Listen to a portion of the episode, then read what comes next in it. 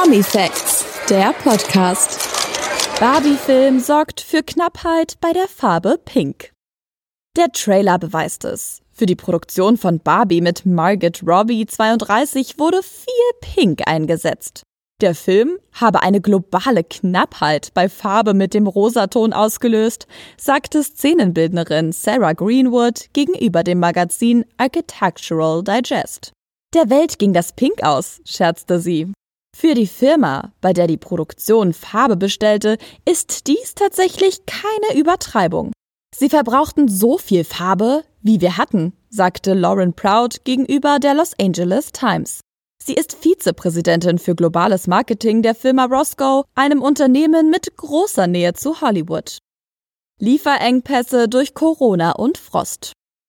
Es gab also tatsächlich Engpässe bei fluoreszierendem Pink, zumindest bei einer Firma. Doch Barbie war nicht die einzige Ursache dafür. Laut Proud gab es während der Dreharbeiten 2022 generell Probleme mit globalen Lieferketten aufgrund der Corona-Pandemie. Ein weiterer Grund für die Knappheit war der Frost, der Texas Anfang 2021 heimsuchte und Materialien vernichtete, die für die Farbproduktion nötig waren. In dieser Lage kam Barbie. Sie haben uns leergefegt, räumt Lauren Proud ein.